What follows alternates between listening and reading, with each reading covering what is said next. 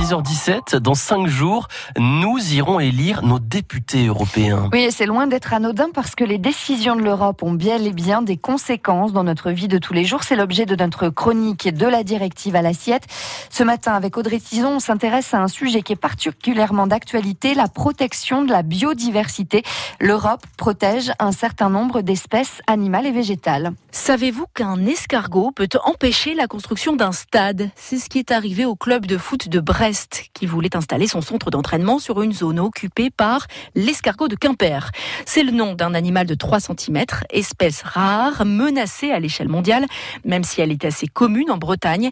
Elle est protégée en France et à l'échelle de l'Europe. Des centaines d'espèces sont ainsi encadrées par la directive Habitat, Faune et Flore de 94. La règle, c'est de préserver leur espace de vie, d'éviter les grosses infrastructures et surtout de ne pas perturber la période de reproduction.